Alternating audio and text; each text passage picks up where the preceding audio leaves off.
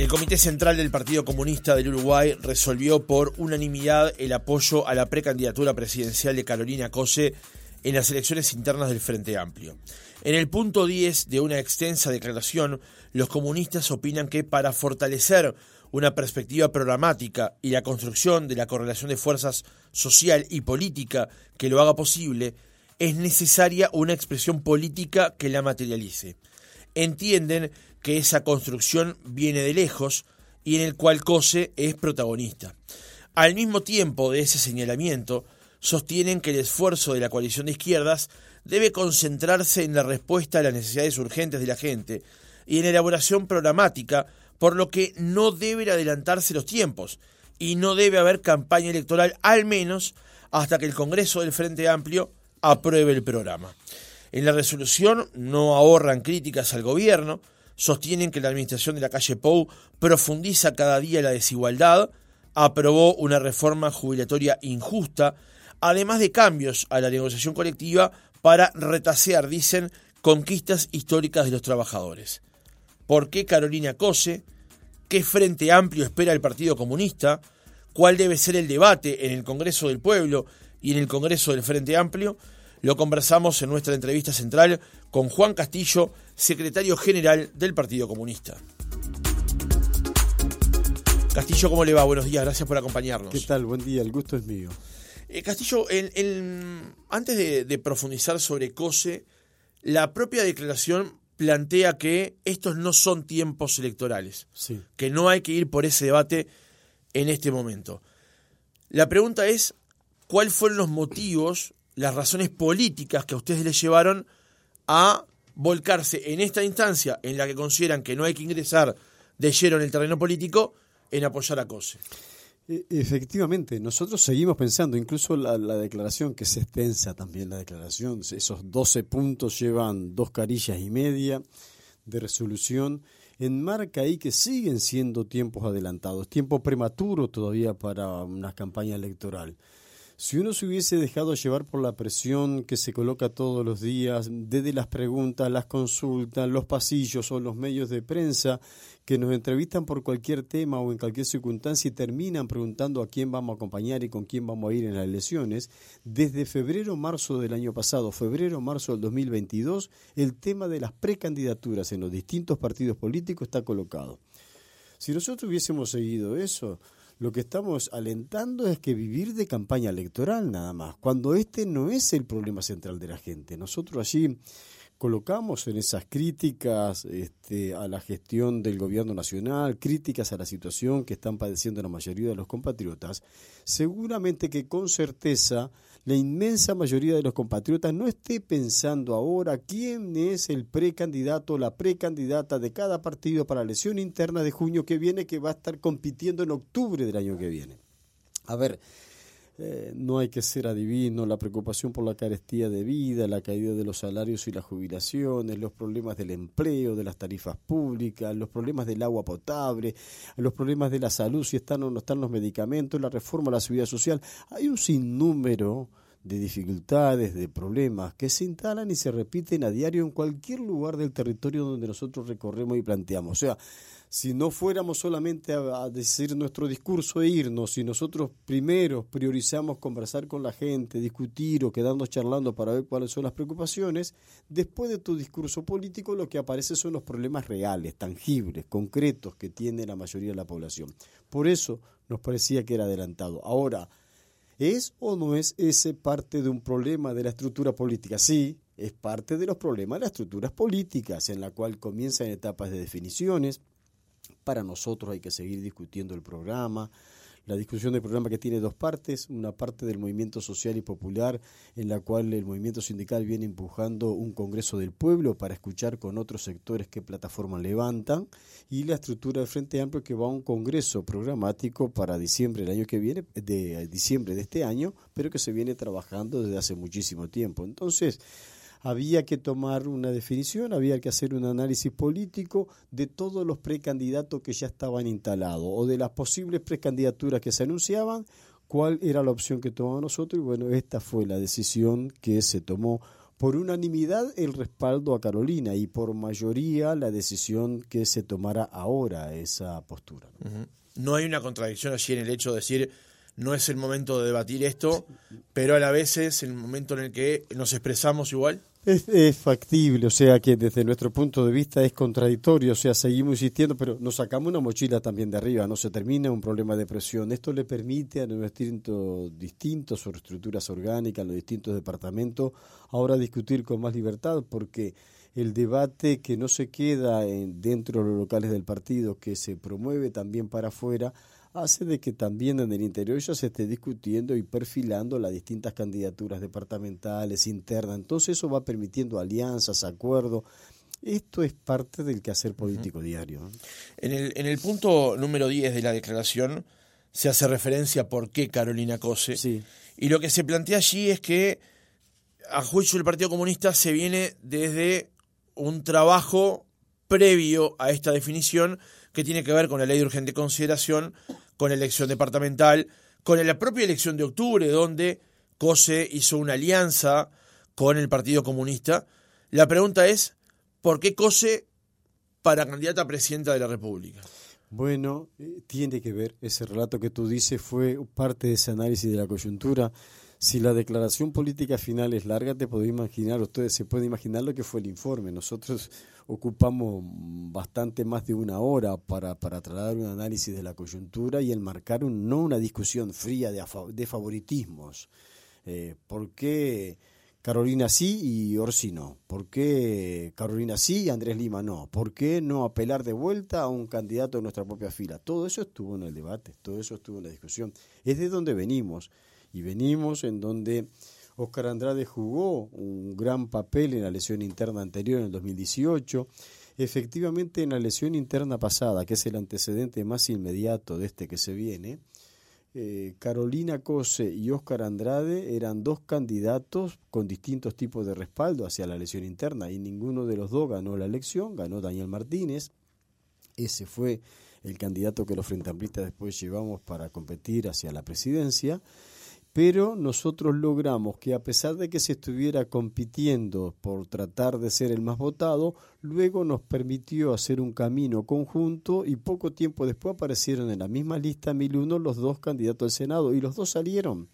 Y eso les permitió un trabajo en aquel inicio, en medio de la pandemia, en aquel inicio, en medio de la discusión presupuestal del Parlamento, comulgar bastante en el trabajo político y a tal punto que nosotros después la promovimos para candidata a intendenta departamental de Montevideo, gestión que viene haciendo hasta ahora. O sea que hay un proceso, hay un desarrollo en el cual nosotros, por su compromiso, por su capacidad de gestión, por su lealtad este, en los acuerdos políticos, creemos que es la mejor compañera que, que puede llevar adelante liderando un proceso.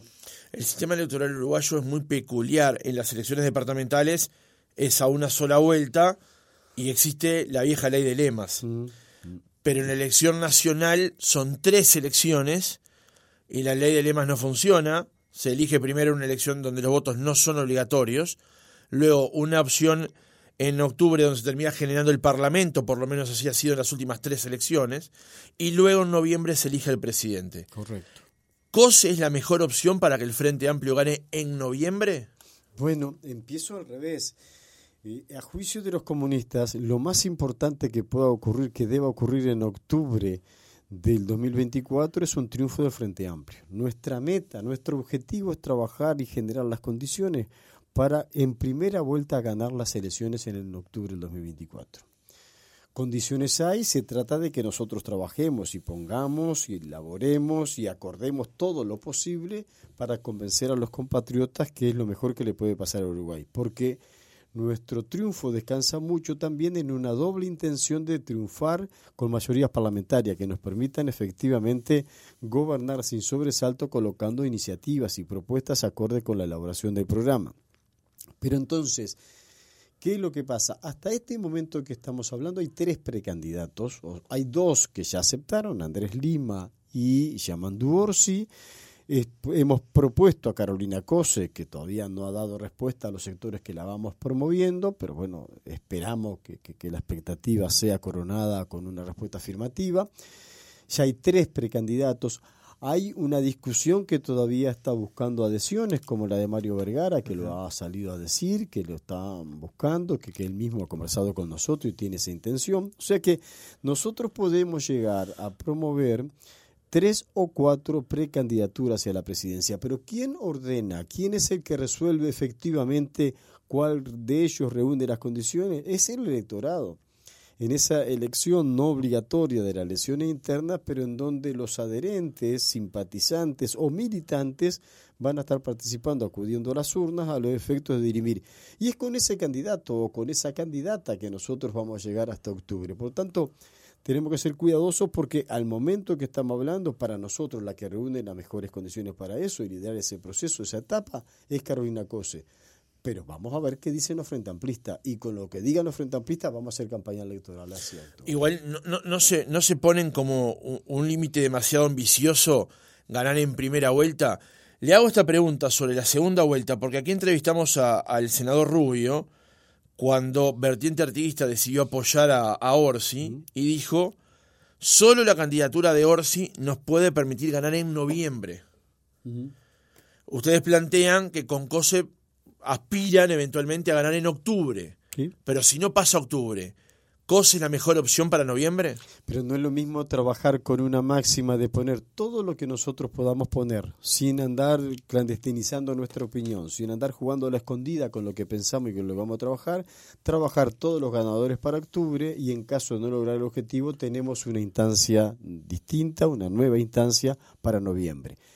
Pero bueno, ahí también se puede ganar las elecciones, solamente que va a haber dificultades para poder tener mayoría parlamentaria. Puede haberla, lo ha ocurrido que en determinada instancia podés terminar con una diferencia de voto que aunque sea pequeña te otorgue un diputado o un senador más que el resto de los partidos.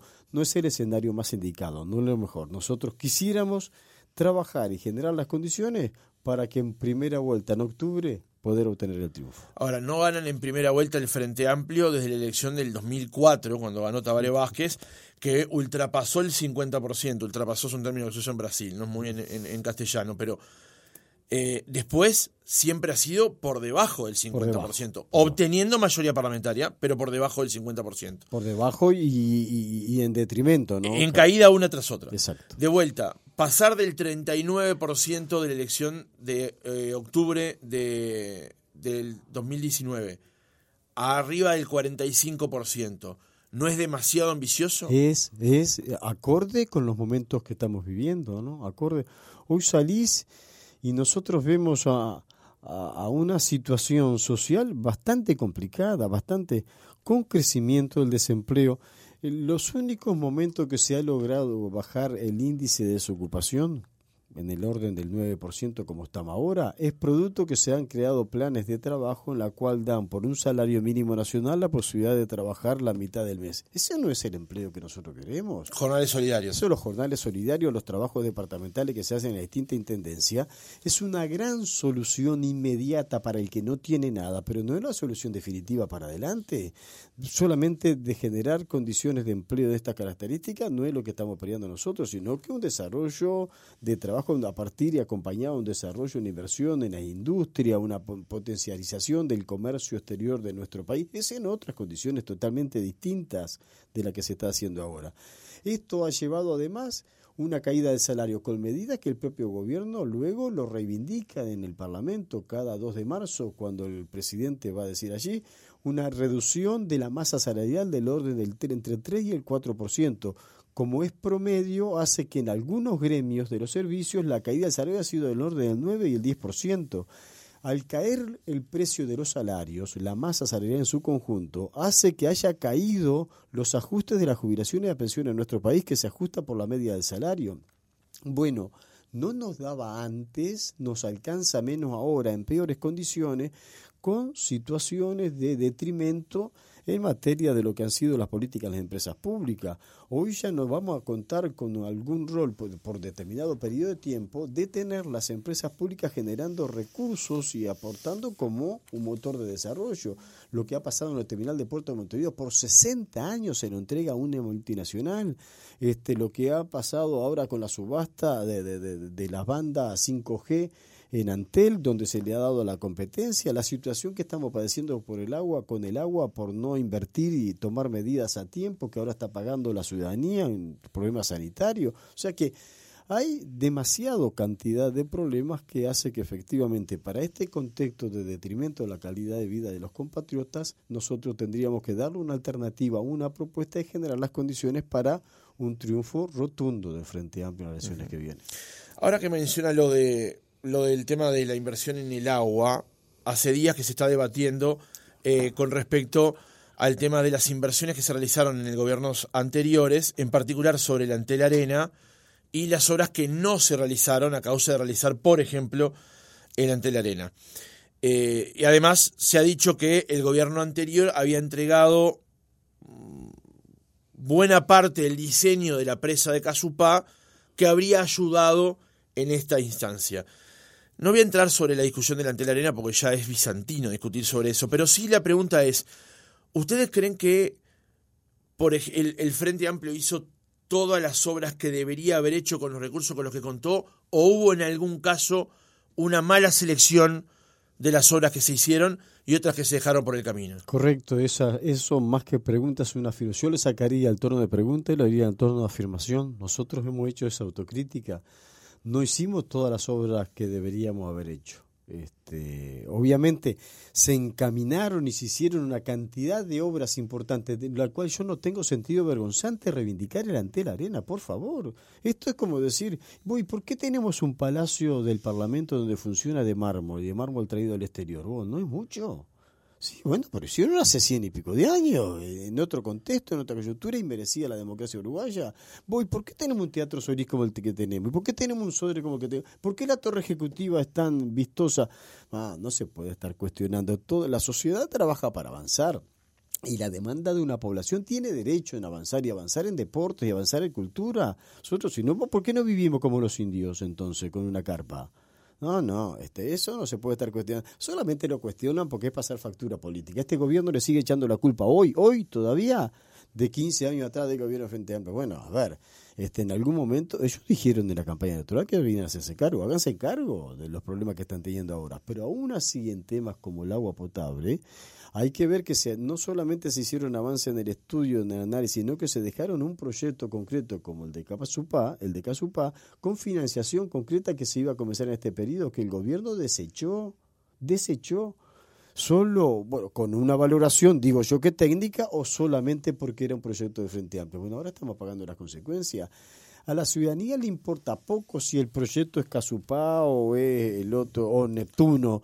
Le importa, lo que quiere es tener agua potable. Lo que nosotros necesitamos es que por uno por otro se deje de estar echando la culpa a los demás y haga algo. No solamente ahí un retén que se hace tipo escollera para almacenar agua salada que es la que estamos tomando la mayoría de los compatriotas hoy día. Entonces, pero no hay de todas maneras, Castillo, un proceso de autocrítica de decir hicimos esto ante la arena o llámese lo que se llame, y no hicimos esto otro, porque la presa de Casupá estaba pronta desde el 2014. Ah, sí, sí. No, no, a ver, el proyecto es de 1970. Sí, nos podríamos ir incluso más para atrás. no, no, hay para atrás, hay. Dicen que algunos proyectos, algunas necesidades. Ah, hay todo un proyecto, una discusión. Ahora dicen, no, mira, el proyecto Neptuno es el que verdaderamente vale porque va a servir es privado, ¿no? Sí. le va a pagar 40 millones de dólares por año, tiene que pagarle al Estado durante 28 años. Eso es lo que están haciendo. ¿Y cuánto va a producir? Un promedio de, seis, de a la demanda de 600 mil metros cúbicos que tiene Montevideo, solamente va a proveer de allí 190 mil metros cúbicos. O sea que ni siquiera va a paliar en situaciones como esta la demanda que se está teniendo. El problema es un problema que en parte tenemos nosotros, autocrítica esta que se hizo, pero vos no podés estar nosotros mismos, no vamos a estar toda la vida con autocrítica, hemos hecho la autocrítica, esos errores no hay que cometerlos más, o carencias, insisto, porque a veces no es un problema de error, un problema de que no teníamos los elementos, entonces tuvimos carencia para poder hacerlo, que vamos a tener que priorizar para adelante. No pueden ocurrir más, pero están ocurriendo ahora, no en los 15 años de gobierno Frente Amplio, es ahora que no hay agua. Claro, el planteo venía porque la presa de Casupá, que ha estado en el debate en los últimos días, se iba a hacer, pero por un este, debate político interno del gobierno anterior, se prefirió hacer otras obras. Otras. Insisto con lo delante de la arena porque siempre está en el debate, digamos, pero se fue por delante de la arena y no por Casupá. Digamos, si el proceso había de autocrítica, decir, bueno, acá la macaneamos, deberíamos mm. haber ido por esto y después sí, eventualmente hacer esto otro. Claro. sí, también. Eso es viable, se puede estar pensando eso, insisto, a pesar de que se hizo todo no, no olvidarnos que el proyecto se elaboró en el gobierno de Frente Amplio y la presupuestación para empezar la obra en este periodo también, las dos cosas se hicieron. Si se hubiese hecho eso, no estaríamos en la situación actual. También hay que afirmarlo. Volviendo a lo de Carolina Cose, eh, el Partido Comunista le brinda su apoyo, el Partido Socialista en los hechos ya lo ha hecho, de hecho ha conformado un paraguas de otros sectores también. ¿Esperan más apoyos a la candidatura de Carolina Cose? Bueno, recién se están expresando los sectores, ¿no? Este, yo había escuchado el espacio que, lidera Constanza Moreira, Casa Grande. Eh, hay una lista, eh, la de lista 6009. Está el grupo Sumemos, que, que, son un conjunto de listas que también han incursionado en la lesión anterior. Eh, está la lista de Yamantú Costa de Canelón, de las Piedras, la lista 2040, creo que es el número con que se expresa que también eh, se han adherido, desprendimientos individuales de figuras políticas que lo están haciendo y ahora aparece el Partido Comunista. Es de esperar que hay otros sectores que lo han indicado eh, en las internas, que no públicamente, pero están en un proceso de discusión para que en el correr de las semanas o en el próximo mes también tenga su adhesión.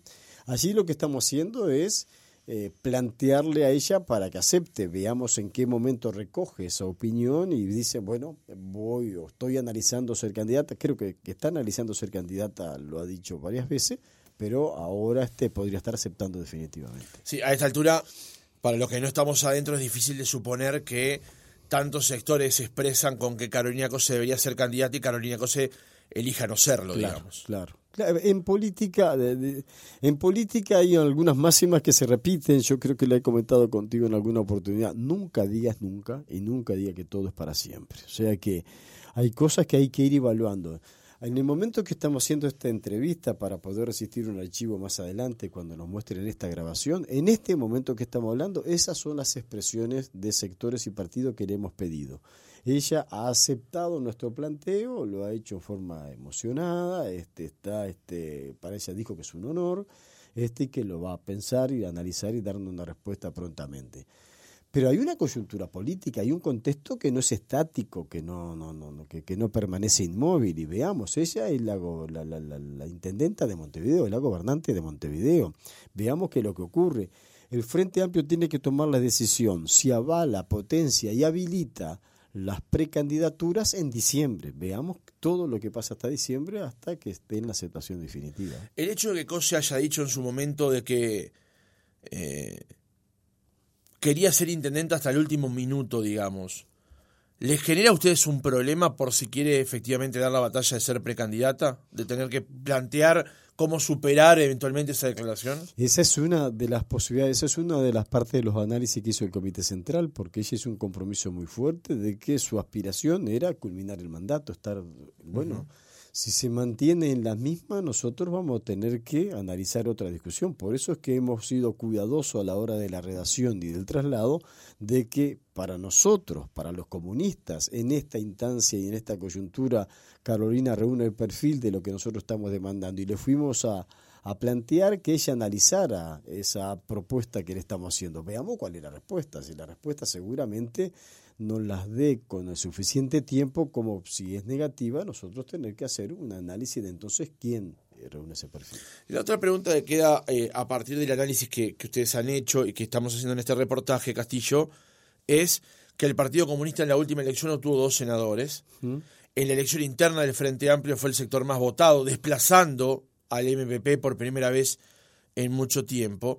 La pregunta es, ¿por qué el Partido Comunista no podía tener una candidatura propia, del propio Partido Comunista, como ocurrió ya en las elecciones anteriores con Andrade. Sí, que, que esa fue la innovación, ¿no? En la historia del Partido Comunista no hay una historia de promover nuestros propios candidatos a la interna. Un trabajo de la unidad efectiva, las más de la vez, no ha hecho tener gestos políticos de ir a ofrecer o acompañar otras candidaturas que ya estaban o de ofrecer la candidatura a otro compañero otra compañera. De esto una vez que no ocurrió esto fue en la elección interna pasada. En la elección interna pasada nosotros, para aquel contexto desmovilizado de Frente Amplio, descreído a pesar de que veníamos en el gobierno, con una suerte de enojo en las bases o en las relaciones con los sectores sociales, con el movimiento popular, bueno, para nosotros estaban dadas las condiciones para que el que encabezara esa campaña eh, fuera eh, Óscar Andrade.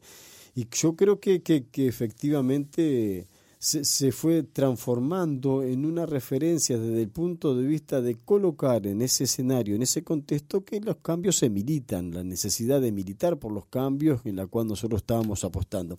Bueno, se jugó bien en aquel escenario, esta vez no parece que la coyuntura meritaba tener una candidatura de que también es propia y es nuestra, porque si ya viene de las elecciones eh, nacionales del 2019 en nuestras listas, si ya venimos trabajando junto, acompañándola en la candidatura a la intendencia, bueno, tiene obviamente elementos en los cuales nosotros vamos aprobando su gestión este, eh, para adelante. Y yo creo que que eso ha sido la cuestión que hemos valorado. Nosotros no, no es que nos creamos que las figuras son estáticas en política, ni, ni, ni era justo que casi, casi que apenas alcanzábamos la representación parlamentaria en elecciones anteriores, ni quiere decir que vaya a ser por siempre de que tengamos proyecciones de crecimiento, de ser la fuerza política o el que más votos o simpatías acumule ahora.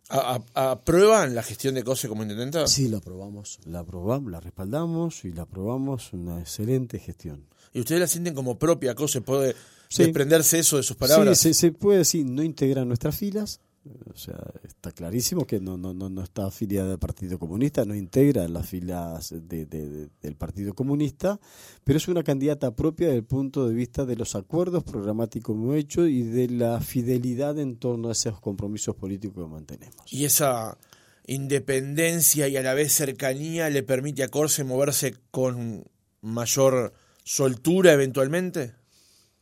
Bueno, para conseguir, por ejemplo, apoyo de otros sectores, como para no sentirse parte, pero a la vez. Yo eh, estimo que sí, estimo porque yo estoy hablando desde una interna en la cual a nosotros no, no, no nos genera este, ninguna presión de distinto tipo. O sea que yo creo que también eso es lo que piensan los otros sectores. Con, con aquellos sectores y partidos que hemos acompañado la candidatura de Carolina Cose al gobierno de Montevideo, nos llevamos muy bien y tenemos ámbitos que denominamos una mesa chica en donde coordinamos cada tanto acciones políticas de cómo se va implementando el programa de gobierno efectivamente para llevarlo a la práctica y de poder intercambiar con la propia Carolina Cose y su equipo las medidas que se vienen llevando adelante o por qué algunas de ellas no se han podido cumplir todavía. En la declaración de, este fin de semana hay una mención eh, al Congreso del Pueblo y al Congreso del Frente Amplio. Lo plantean como dos instancias eh, relevantes de aquí a fin de año. Ah, pero a la vez dicen que son importantes entre sí, pero diferentes, mm. por ser, digamos, de troncos diferentes. Pero hay senadores del Partido Nacional que se refieren al Frente Amplio y al PIN-CNT como el FAPIT. Mm. ¿Usted qué responde a ese planteo de que hoy por hoy el movimiento sindical y el Frente Amplio trabajan en, en un orden o en una misma línea ideológica y de funcionamiento? Somos organizaciones distintas, está claro. Está claro que la, la, estructura orgánica del PCNT, el movimiento sindical, independiente desde el punto de vista de clase, este, que no tiene por qué obedecer a ningún partido político ni gobierno de turno, este, que, lo ha demostrado. Además, eso podía ser parte de un discurso antes del 2004. Después se sometió a prueba y yo estaba al frente de esa dirección cuando venía un gobierno frente amplio y nuestros compañeros y amigos estaban en la gestión del gobierno. Y bueno, nadie entendía cuando nosotros hacíamos paros generales, marchas, movilizaciones o demandas, pero eso, eh, eso, tiene que ver con la independencia. De la misma manera que los que están en el gobierno tienen la independencia para llevar adelante un programa y dar respuesta la mayor parte de la población donde no hay solo trabajadores y trabajadoras. O sea, un gobierno tiene que atender la demanda de jubilados, pensionistas y estudiantes, ama de casa, pequeños, medianos productores, productores en general, la industria, los industriales. O sea, esto está en la tapa del libro. Por eso es que somos organizaciones distintas. A mí no me hace absolutamente nada, ni rechazo el hecho de que vengamos de génesis común. Acá hubo primero unidad de la clase obrera y de las trabajadoras y los trabajadores en una sola central y después unidad de la izquierda, a influjo de esa herramienta unitaria que se había formado.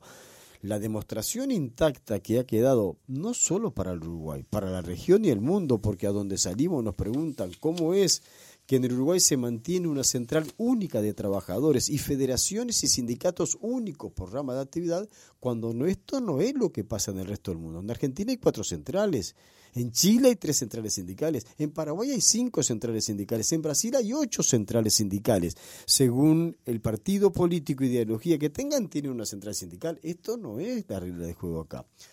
Y el Frente Amplio no la compone una o dos o tres acuerdos de sectores o partidos políticos, le integramos 32 grupos y movimientos de distinto tipo adentro que van de extremos ideológicos totalmente diferentes, como la democracia cristiana y el marxismo-leninismo. Esto ocurre así. Entonces, si hay algunas de las posturas, algunas de las lecturas o demandas o algunas de las preocupaciones que son comunes, son comunes, no se pueden estar inventando desafíos. Entonces, pero en el discurso, porque es probable que haya eh, uniones comunes en, ciertos postulados en contra, por ejemplo, del gobierno, pero el discurso muchas veces termina siendo el mismo también. Bueno, puede ser. Yo que sé, este, no, no, yo no, no, no, no tengo esa capacidad de, de autoanalizarme, sí de hacerme una autocrítica, pero yo dejé de ser, yo fui 29 años dirigente sindical y abandoné el movimiento sindical y poco tiempo después quedé en la vicepresidencia de Frente Amplio y después fui director de trabajo y después fui senador y ahora estoy de vuelta en la dirección de Frente Amplio y de mi partido. Pero yo no renuncio a ser, hasta que me muera, sindicalista y a querer al movimiento sindical. Mi extracción es obrera, yo no reniego de donde vengo. Allá ellos lo que renieguen de donde vienen. Vos podrás sentir, perdón el calificativo, el oyente puede sentir, cualquiera puede sentir, que nosotros nos dicen, vos, ustedes que son de izquierda, sí, yo, ¿me están hablando? Soy yo. Yo me siento de izquierda. Decir a alguien que es de derecha parece una provocación, parece un insulto. Entonces, allá ellos sí tienen un problema si son de derecha, si son corte de extrema derecha o son de corte fascista. Un problema que tienen que asumir lo que son. Nosotros somos militantes de izquierda y los postulados del movimiento popular y la central sindical son postulados que reivindican posiciones de la izquierda desde el punto de vista de los derechos de los trabajadores y las trabajadoras. Un par de temas para ir cerrando la entrevista, Castillo. Eh, Fernando Pereira anunció días pasados que se creó una comisión de trabajo dentro del Frente Amplio para analizar una futura eh, norma vinculada a la seguridad social tras lo que fue la aprobación de la reforma que impulsó el, gobierno. Y a la vez, dentro del PIT-CNT hay un debate interno sobre cómo enfrentar desde su postura la reforma que se aprobó. ¿Qué es lo que debería hacerse en este caso, según su opinión, a título personal o del Partido Comunista, con respecto a la norma que se acaba de aprobar y cómo debería plantearse el Frente Amplio en caso de ser gobierno para llevar adelante una nueva reforma. Bueno, eh, sí, nosotros discutimos también esto en este comité central. Hubo una parte que le dedicamos la atención porque cuando hacíamos el análisis de coyuntura, tal vez, y sin tal vez, uno de los golpes más fuertes que ha recibido la clase obrera y trabajadora en nuestro país ha sido la aprobación de esta pretendida reforma a la seguridad social que lo único que terminó reformando fue las jubilaciones. El cambio que hay del 27 de abril del 23 para adelante es que el actual trabajador y trabajadora va a tener que esperar cinco años más para jubilarse. No se puede jubilar a los 60, va a tener que trabajar hasta los 65. Y no importa si trabaja arriba un tractor en el medio rural con helada, si está arriba un andamio, si está limpiando pisos, es a los 65. Ponerse en la cabeza que esto es lo que va ocurriendo ahora con esta propuesta va a tener que aportar cinco años más a las cajas. Ya no se puede jubilar comprobando que trabajó 30 años. Ahora mínimo tiene que probar 35 años de edad. La pregunta que empiezan a surgir es quién le da trabajo a alguien con 58, con 59, con 60 años de edad a alguien. Ya era difícil antes, más difícil va a ser ahora que estos mismos que promueven la ley generen después puestos de trabajo para gente de 60 años de edad y cuál sería la tarea que puede hacer alguien cuando llega con achaques de todo tipo, la columna, las caderas, las piernas, los brazos, bueno, las tensiones de todo tipo que puedan tener según el trabajo. Va a tener que aportar entonces cinco años más a las distintas cajas. O sea, obviamente, trabaja cinco años más, estira cinco años más la jubilación, son cinco años más de aporte. Es la única forma de tributación nueva El único que tributa más para estos cambios que apoyó el Parlamento es el trabajador. No hay un peso más, no hay un cero algo por ciento más que aporte ningún empleador, ningún empleador, ninguno de los que está amasando la plata hoy generando grandes ganancias, que no son todos, pero hay sectores que están ganando, no van a aportar más para la seguridad social. Y todavía encima la SAFAP ahora, que no la queríamos algunos desde antes, ahora va a ser obligatoria para todas las cajas profesionales, notariales, bancarias, para todas. Todavía, cuando le hagan los números al trabajador y al trabajador, el resultado va a ser que en un 60% de ellos, según algunos estimativos, va a cobrar menos que lo que cobra ahora. Bueno, no hay forma de explicar que esta jubilación tiene algo bueno, esta reforma jubilatoria tiene algo bueno. Esto hay que cambiarla, nosotros la combatimos en el debate, en la discusión, en la movilización, pero se aprobó.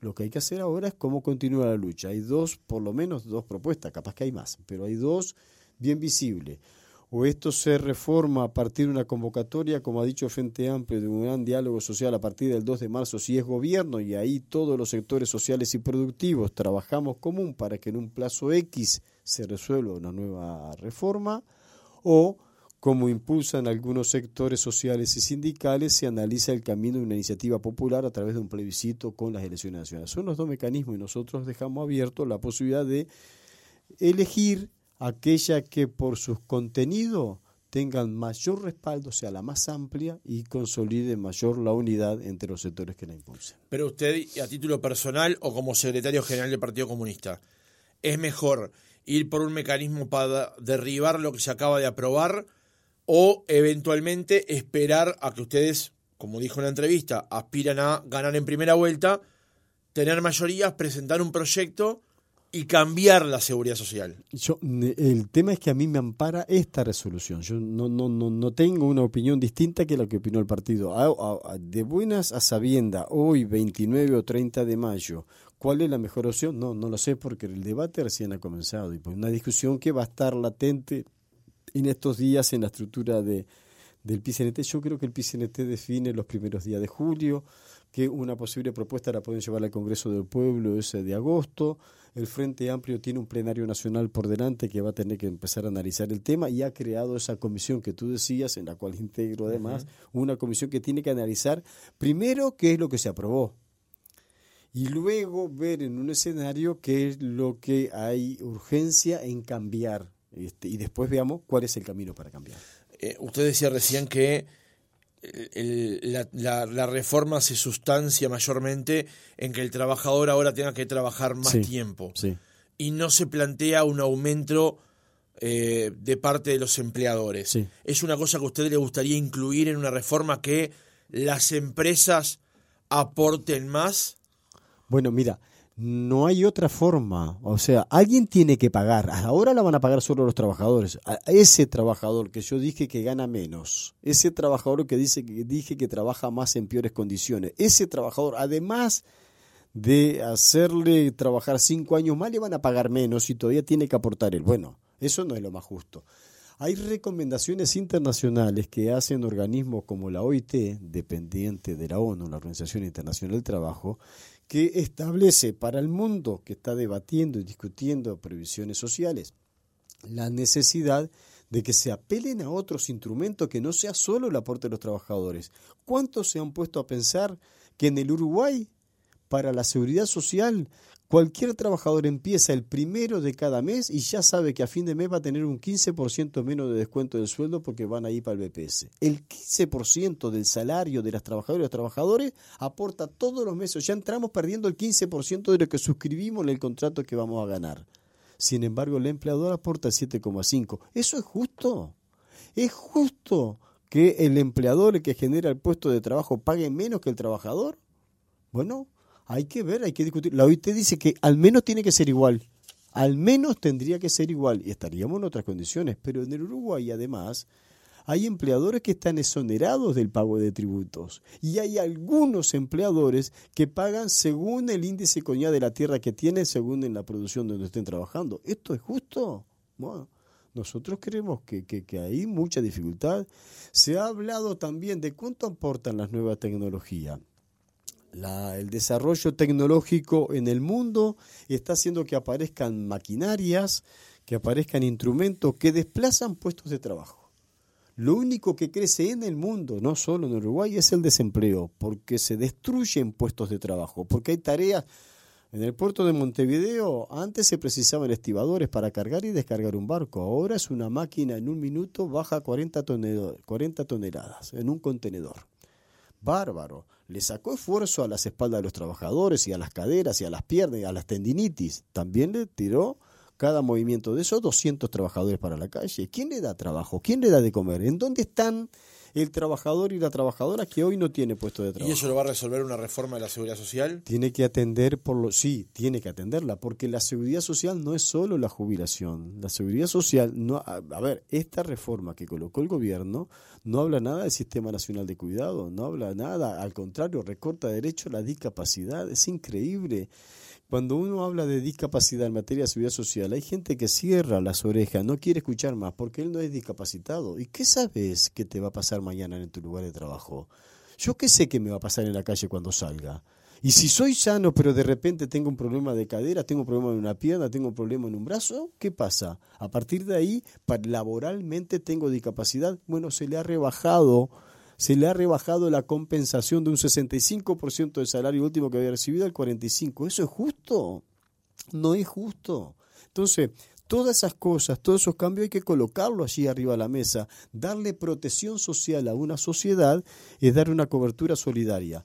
El trabajador que esté con salud trabaja para el que está enfermo. El trabajador que es joven trabaja para el veterano. El trabajador que tiene condiciones de tener un trabajo trabaja para el que está desocupado. Yo aporto más a la seguridad social porque no sé si mañana voy a estar enfermo. Y cuando esté enfermo que me den una cobertura social. Esto es una seguridad social.